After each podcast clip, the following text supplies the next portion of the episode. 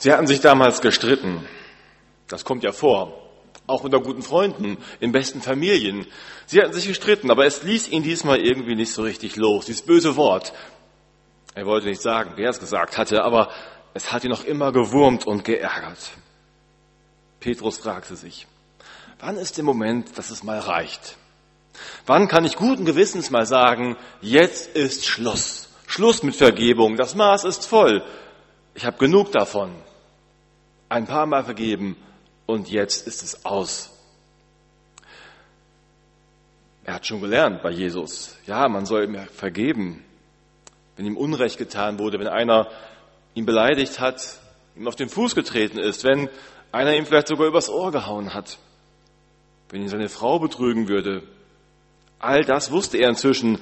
Ich soll vergeben, ja, aber irgendwann muss es doch mal genug sein, oder? Dann fragte er Jesus, Jesus, wie oft muss ich meinem Bruder vergeben, wenn er immer wieder gegen mich sündigt? Siebenmal? Und insgeheim dachte er bei sich selber, wenn ich siebenmal vergebe, dann ist das schon ziemlich gut. Das muss mir erst mal danach machen. Aber was Jesus ihm dann sagte, das hat ihn ziemlich umgehauen. Nicht siebenmal Petrus, 77 Mal.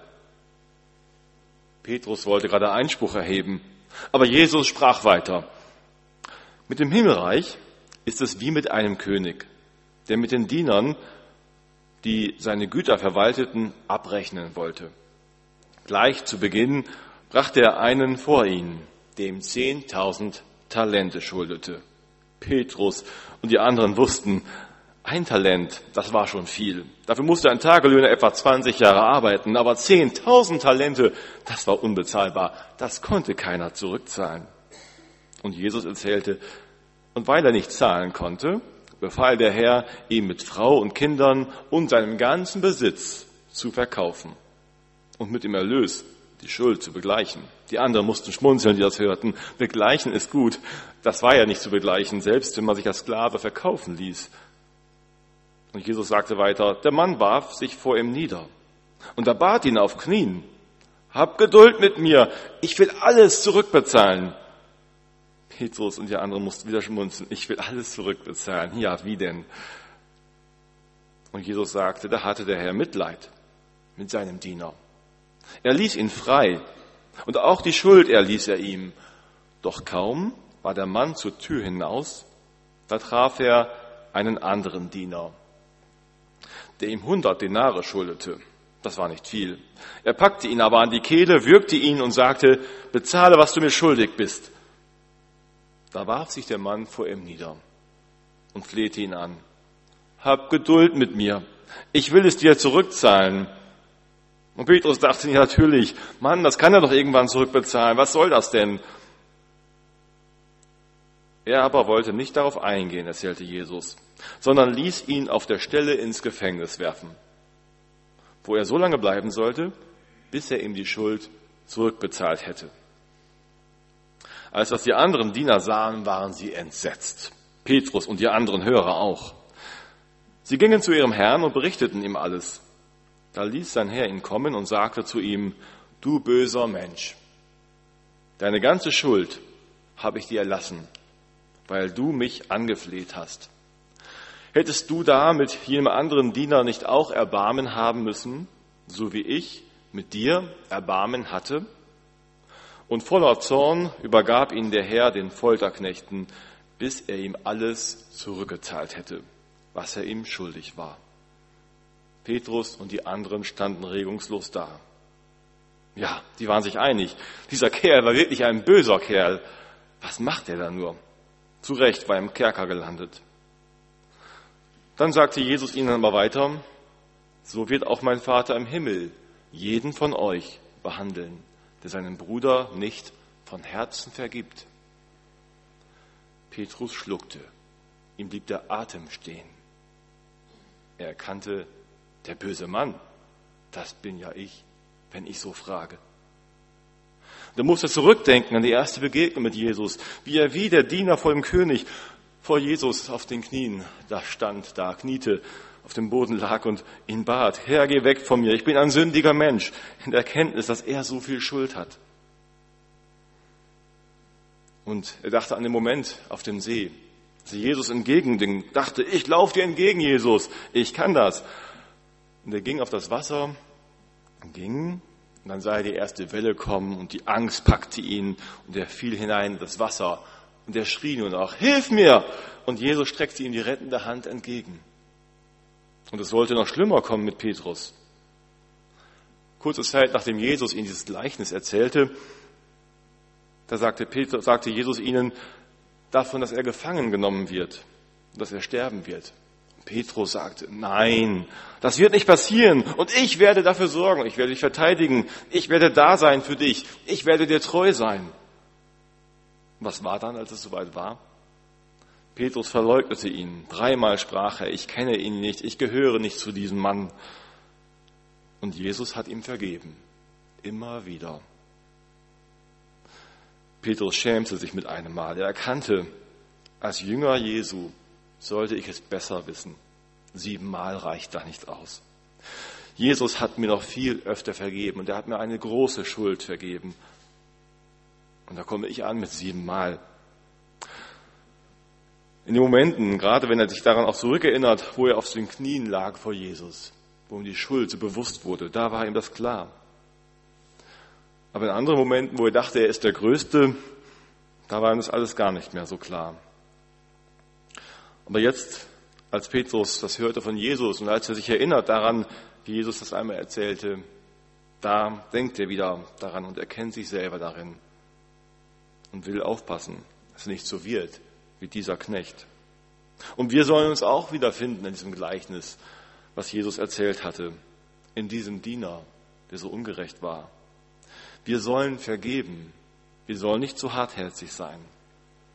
Als Christen, als Jünger Jesu wissen wir, wir sollen unserem Nächsten vergeben. Wir beten es im Vater unser. Vergib uns unsere Schuld, wie auch wir vergeben unseren Schuldigern.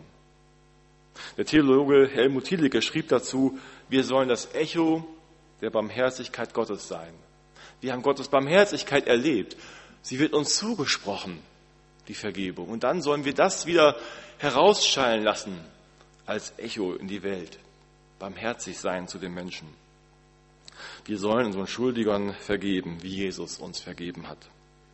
Und wir sollen doch auch, wir müssen doch den Mitmenschen vergeben, weil Jesus einfach sagt, dass es richtig ist. Wenn er unser Herr ist, sollen wir doch gehorsam sein. Und wir müssen doch vergeben als Christen. Es soll ja schließlich einen Unterschied machen. Es soll auch sichtbar sein, dass wir Christen anders miteinander umgehen, als es die Welt tut. Und es ist auch wissenschaftlich erwiesen inzwischen, Menschen, die vergeben können, die leben gesünder. Es ist gesünder, wenn man loslassen kann, all das, was man anderen nachträgt. Da könnte ich an der Stelle einen Punkt machen vielleicht und sagen, ja, so ist das. Wir sollen einander vergeben. Ist doch klar. Also, nun geht los. Denkt nochmal nach. Überlegt mal, wem tragt ihr noch etwas nach? Wer schuldet euch noch Geld? Wer hat euch Böses getan? Über wen ärgert ihr euch vielleicht schon lange Zeit? Oder gerade letzte Woche passiert? Geht hin und vergebt. Einige würden vielleicht wirklich direkt losziehen. Einige würden das von Herzen tun und sagen, ja, okay, vielleicht gleich nach dem Gottesdienst oder diese Woche gehe ich hin und sage das meinem Bruder, meiner Schwester zu, ich vergebe dir von Herzen. Kann das so tun.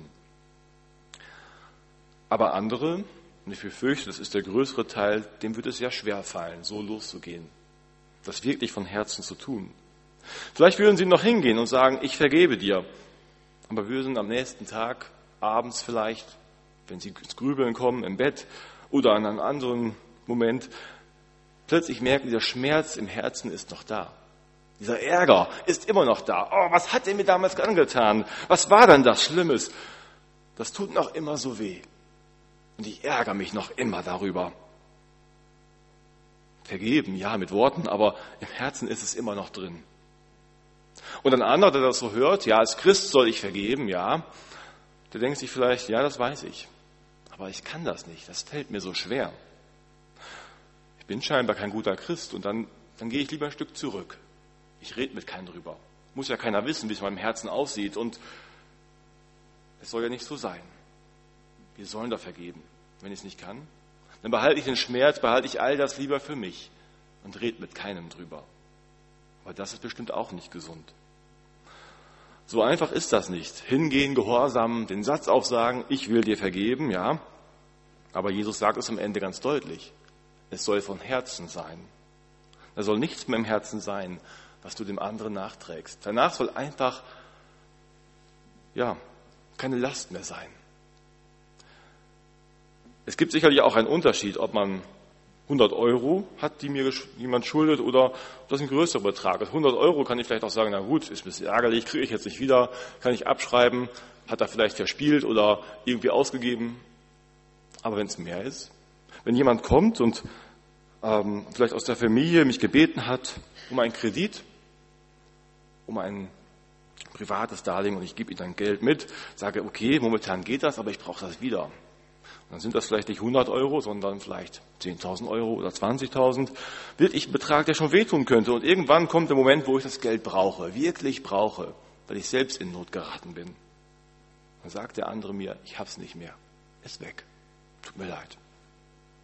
Dann kann ich schon ziemlich sauer werden. Dann ist es schon ein bisschen anders als bei den 100 Euro. Im Gleichnis war das eben so klar. 10.000 Talente, ein Vermögen und dann diese paar Denare. Das war nicht so viel. Aber wenn es doch mehr ist, dass es uns wirklich richtig, richtig weh tut, wenn jemand uns richtig tief verletzt hat, ich kann mich an eine Frau erinnern, die mich genau auf dieses Gleichnis angesprochen hat, auf diese Frage von Petrus. Wie oft muss ich eigentlich vergeben? Mein Mann hat mich betrogen. Einmal. Er hat sich entschuldigt. Ich habe es ihm verziehen. Und er hat mich nochmal betrogen. Und nochmal und nochmal. Und immer weiter. Und irgendwann habe ich gesagt, ich kann nicht mehr. So kann ich mit dir nicht mehr leben. Wie auch soll ich ihm jetzt vergeben? Wie ist das denn? Wie meint Jesus das nun? Wir merken, so einfach ist das nicht. Vergebung, das kann man einfach sagen, aber das wirklich von Herzen zu tun, das ist nicht so einfach dahingesagt. Das ist oft ein Weg, ein längerer Prozess. Da müssen wir uns auf den Weg machen. Manche sehen sich geradezu danach, ich möchte endlich vergeben können. Ich möchte diese Last von meinem Herzen auch loswerden. Ich möchte es dem anderen auch zusprechen. Aber ich kann es einfach nicht so einfach. Auch das ist eine Last. Ich möchte nochmal dazu drei Wege aufzeichnen, drei mögliche Wege. Es gibt vielleicht auch noch andere, aber drei, die aufgezeichnet sind in einem Buch. Wer möchte, kann es auch später nochmal angucken, von Martin Grabe. Der Autor war auch schon mal Referent bei der Herbsttagung in Herrn Zorn vor ein paar Jahren. Ein Buch Lebenskunst, Vergebung. Und da zeigt er drei Wege auf, drei Wege aus der Seelsorge, die helfen können. Mögliche Wege. Nicht jeder passt, jeder Weg passt zu jeder Situation, aber es sind vielleicht Hilfen. Das erste, da habe ich mal Gegenstand auch mitgebracht, eine Lupe. Eine Lupe, da kann ich nochmal genau hingucken. Der erste Weg heißt verstehen. Verstehen und nochmal genau hinsehen. Wie war das? Ein Beispiel. Ich fahre auf dem Feldweg mit dem Auto oder eine kleine Straße und da kommt mir plötzlich eine dicke Landmaschine entgegen, ein Mähdrescher oder was anderes. Und es wird auf jeden Fall sehr, sehr eng. Naja, eigentlich reicht der Weg überhaupt nicht. Und ich fahre langsam. Der Bauer kommt mir auch langsam entgegen. Wir grüßen uns schon und merken, jetzt wird es schwierig. Ich fahre an die Seite, soweit ich kann. Er auch. Wir fahren ganz langsam. Ich bleib stehen. Und dann denke ich, oh, geschafft, super. Und dann höre ich es ratschen. Dicke Schramme am Auto. Pah, ärgerlich. Sehr ärgerlich. Nächste Situation. Ich habe mein Auto geparkt am Supermarkt, komme auf den Markt und sehe, wie ein paar Jungen stehen an meinem Auto. Und der eine holt einen Gegenstand aus der Tasche. Und dann ratscht er einmal an mein Auto lang. Schon wieder eine Schramme. Sieht genauso aus wie die erste. Aber über diese Schramme werde ich mich viel mehr ärgern. Oder? Also, so wird es mir gehen. Denn da würde ich denken, das ist richtig böse, was der da macht. Was fällt dem einfach ein, einfach das Auto so zu demolieren und da Schrammen reinzureißen? Der Schaden ist in beiden Fällen derselbe. Mit der Landmaschine und bei dem Jungen auch. Die Schramme sieht ziemlich gleich aus. Aber bei der einen ärgere ich mich viel mehr. Bei den Bauern habe ich Verständnis. Das war eng. Irgendwie war das schwierig in der Situation. Es war keine Absicht und es ist ihm am Ende einfach passiert, dass er mich getroffen hat. Ja, kann ich verstehen. Bei dem Jungen eher nicht so.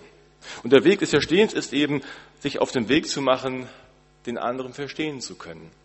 Was für ein Grund steckt dahinter vielleicht? Was ist da eigentlich passiert? Ich meine, vorher schon auch. Wie konnte es dazu kommen, dass er diesen Gegenstand rausholte und mein Auto anschrappte? es ist nicht die Größe des Schadens unbedingt, die den großen Ärger auslöst. Es kann manchmal ein kleiner Schaden sein, aber wenn ich die Boshaftigkeit dahinter vermute, dann ist mein Ärger besonders groß. Und wenn ich mich auf den Weg mache, verstehen zu wollen, warum der andere so gehandelt hat, dann kann das unter Umständen ein Weg sein, dass ich entdecke, aha, er hat einen Grund.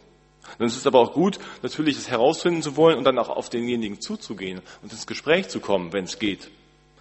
Zu verstehen, mit der Lupe nochmal hinzusehen. Wie kam es dazu? Warum macht er sowas?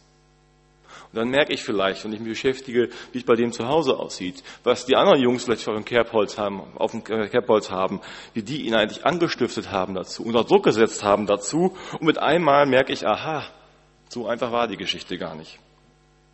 Und ich kann ihm vielleicht eher vergeben. Mein Ärger wird kleiner. Der Weg des Verstehens, mal so angerissen.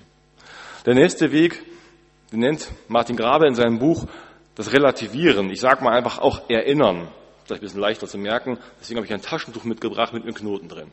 Sich zu erinnern an das, wo ich selber auch mal versagt habe und schuldig geworden bin an anderen. Ein Beispiel, der Kollege Spät kommt ziemlich oft unpünktlich eben zu spät. Und ich ärgere mich darüber. Immer macht er das. So oft.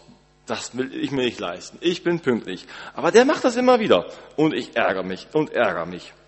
Und dann kommt der Tag, an dem mein Wecker versagt.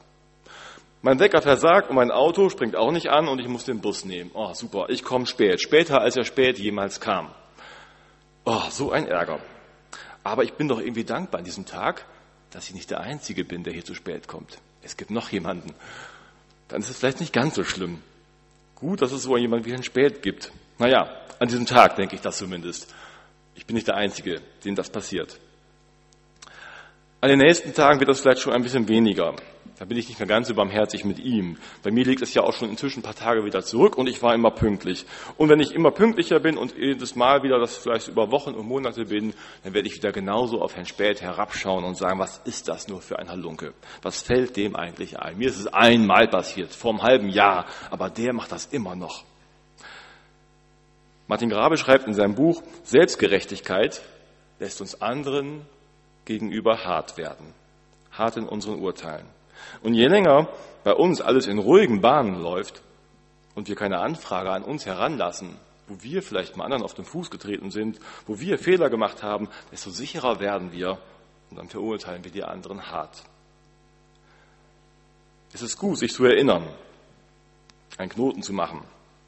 Wo bin ich selbst auf Vergebung angewiesen? Wo bin ich schuldig geworden an anderen? Gab es solche Momente auch mal? Wie Petrus in der Erzählung eben sich erinnerte daran, wie er auch vor Jesus auf den Knien lag. Die Schuld der anderen relativiert sich schnell, wenn wir uns der eigenen Schuld bewusst werden, wenn wir uns bewusst werden, wie wir selbst auf Vergebung angewiesen sind. Der Diener in dem Gleichnis, das Jesus erzählt, der ist ziemlich selbstgerecht. Als er aus dem Haus des Königs rausgeht, kaum ist die Tür zu, sieht er den anderen und er ist wieder blind für seine eigene Schuld alles vergessen. Was da drin passiert ist beim König, das war, jetzt bin ich hier vor dir und da zählt das Recht, das ich habe. Helmut Thielicke nochmal, der dazu was schrieb mit dem Echo, schreibt da, Herr X, so nennt er den Diener, Herr X hat ja auch geglaubt und vertraut. Und die Vergebung hat er in Anspruch genommen. Aber sein Leben war ein Echo auf, war kein Echo auf dieses Ereignis mit Jesus, mit dem König, sondern blieb in der Praxis ein Echo auf die Menschen, auf die Menschen, die ihm etwas schuldeten. Also er hat sich die Vergebung zwar zusprechen lassen, die Barmherzigkeit, aber er hat selber nicht als Echo herausgegeben, sondern Echo war er nur für die Menschen, die ihm etwas schuldeten. Und da war er ziemlich hart. Er hat sich nicht von dem, was der König getan hat, verändern lassen. Und er schreibt weiter, darum ging sein Glaube, den hatte er ja, darum ging sein Glaube an den König sofort in Verwesung über und wurde von den Würmern zerfressen. Ein schon hartes Bild, aber genauso war es ja. Da spielte alles keine Rolle mehr. Die Tür war zu und jetzt gilt nur noch Recht. Gnade. Gnade war da. Am Sonntag nehme ich die Vergebung gerne für mich in Anspruch. Am Montag richte ich die Menschen knallhart nach dem Recht. Und Jesus macht uns deutlich Vorsicht. So geht die Rechnung nicht auf. Also relativieren, schauen, wo habe ich schon alles Gnade und Vergebung empfangen. Von unserem Gott, von Jesus und auch von anderen Menschen. Wo bin ich schuldig geworden? Und dann kann ich auch mit der Schuld der anderen an mir anders umgehen. Der dritte Weg, da habe ich nochmal einen kleinen Geldschein mitgebracht. Das sind nur 50 Euro. Als kleinen Gegenstand dafür. Ein Ausgleich, eine Wiedergutmachung. Schuld muss bezahlt werden. Der König, der rechnet das ziemlich genau aus. Oder lässt es ausrechnen. 10.000 Talente ist er ihm schuldig. Also, da wird nichts irgendwie unter den Tisch gekehrt. Es wird genau benannt. Schuld wird benannt. So ist das bei Gott. So wird es in der Bibel immer wieder beschrieben. Schuld wird benannt. Recht bleibt Recht und Unrecht bleibt Unrecht. Schuld kann nur beseitigt werden durch Sühne. Schuld muss bezahlt werden. So konsequent ist Gott. So sieht er das. Und es ist gut, wenn wir das sehen, dass es möglich ist, etwas wieder gut zu machen. Wenn jemand das wieder gut machen möchte, dann kann das zum einen helfen. Aber wenn derjenige das nicht möchte oder nicht einsieht oder vielleicht auch gar nicht wieder gut machen kann, nicht bezahlen kann, was ist dann? Dann haben wir vielleicht irgendwelche Rachegefühle oder irgendwelche anderen schlechten und bösen Gedanken zu diesem Menschen. Dieser böse Kerl, diese böse Frau. In Römer 12 heißt es, Recht euch nicht selbst, meine Lieben, sondern gebt Raum dem Zorn Gottes. Denn es steht geschrieben, die Rache ist mein, ich will vergelten. Das heißt, den Schuldschein, den nehme ich von meinem Schreibtisch weg und gebe ihn Gott. Er soll den Schuldschein eintreiben. Er soll für Recht sorgen. Er liebt Gerechtigkeit und ihm kann ich das hinlegen. Er sorgt für Ausgleich. Das hat er versprochen. Er will dafür sorgen. Dann kann ich das, was bei mir auf dem Herzen so schwer lastet, ihm hinlegen und sagen, Gott, kümmer du dich jetzt darum. Das soll nicht mehr meine Sache sein. Die Rache ist dein, nicht mein. Vergeltung, das Recht ist deins. Und das hat er getan. Wir wissen das. In Christus hat er für alles bezahlt. Wie er das gemacht hat, das ist seine Sache. Den Schuldschein kann ich ihm geben. Wir müssen den Ausgleich die Rechtsprechung nicht eher in die Hand nehmen. Das macht unser Gott. Die Psalmbeter machen das schon vor. Die sprechen, haben viele Rachegedanken, sprechen das genau aus und sagen, Gott, das sollst du vergelten. Er soll das tun. Und er tut es, indem er seinen Sohn Jesus Christus bezahlen lässt. Und dann kann es sein, dass wir das abgeben bei ihm und es kommt doch wieder in unserem Herzen. Und mit einmal merken wir, es rumort wieder, ist der Schuldschein plötzlich wieder bei uns merken so, ah, dann müssen wir ihn wieder nehmen und ihn wieder hinlegen und sagen, deine Sache, Jesus. Du sollst dafür sorgen. Wir wollen es bei dir abgeben, damit wir Ruhe finden, weil wir Vergebung suchen wollen. Das sind alles nur Schritte, eigentlich Dinge, wo man sich lange auf den Weg machen muss. Nicht was, wo man sagt, das mache ich mal eben schnell, dann ist alles geklärt. Sondern man merkt eben, das sind Dinge, die können lange dauern. Manche brauchen Jahre, Manche werden das in ihrem Leben, vielleicht bis zum Lebensende nicht schaffen, wenn Dinge ihnen ganz, ganz schlimm wehgetan haben, zu verzeihen. Auch wenn man sich auf den Weg macht, ist es nicht gesagt, dass wir das in diesem Leben schaffen, wirklich loszulassen, es ganz zu tun. Aber wir sollen uns auf den Weg machen. Wir sollen nicht einfach hartherzig sagen, egal was ist, ich fordere mein Recht jetzt ein, sondern uns zumindest sehnen danach, dem anderen vergeben zu können. Irgendwann einmal. Manchmal braucht es Zeit und manchmal braucht es auch wirklich Hilfe, weil wir alleine damit nicht zurechtkommen. Dafür gibt es vielleicht Geschwister, mit denen wir darüber reden können, Brüder und Schwestern im Glauben oder Angebote in der Seelsorge, Menschen, die einem da helfen können. Ein Gespräch, ein Gebet oder auch mehr sogar, bis zu therapeutischer Hilfe, wenn Menschen richtig traumatisiert wurden. Da müssen dann sich auf einen Weg machen und der kann lange dauern. Aber es ist wichtig, dass wir nicht einfach nur sagen, Tür zu, die Gnade für mich und für die anderen gilt das Recht, mein Recht, was mir zusteht. Und da, wo wir vielleicht in Gefahr sind, dass Menschen uns immer wieder Schaden zufügen, wenn da immer wieder einer zuschlägt, dann kann man nicht einfach nur sagen, ich will ihm immer wieder vergeben, dann ist, gilt es auch, sein Leben zu schützen und da für, für Schadensbegrenzung zu sorgen und aus der Situation herauszugehen. Auch das gilt, um dann irgendwann einmal auch vergeben zu können. Am Ende nochmal das Schlusswort Jesu. So wird auch mein Vater im Himmel jeden von euch behandeln, der seinen Bruder nicht von Herzen vergibt. Das möchte Jesus, dass wir von Herzen vergeben. Als Christen sollen wir nicht hartherzig umgehen mit unseren Schuldigern. Wir sollen Vergebung suchen. Und wenn wir es jetzt noch nicht können, uns auf den Weg machen, auf den Weg machen und zumindest nicht die Tür zuschlagen. Die Tür nicht zuschlagen für immer und sagen, niemals werde ich dir vergeben. Amen.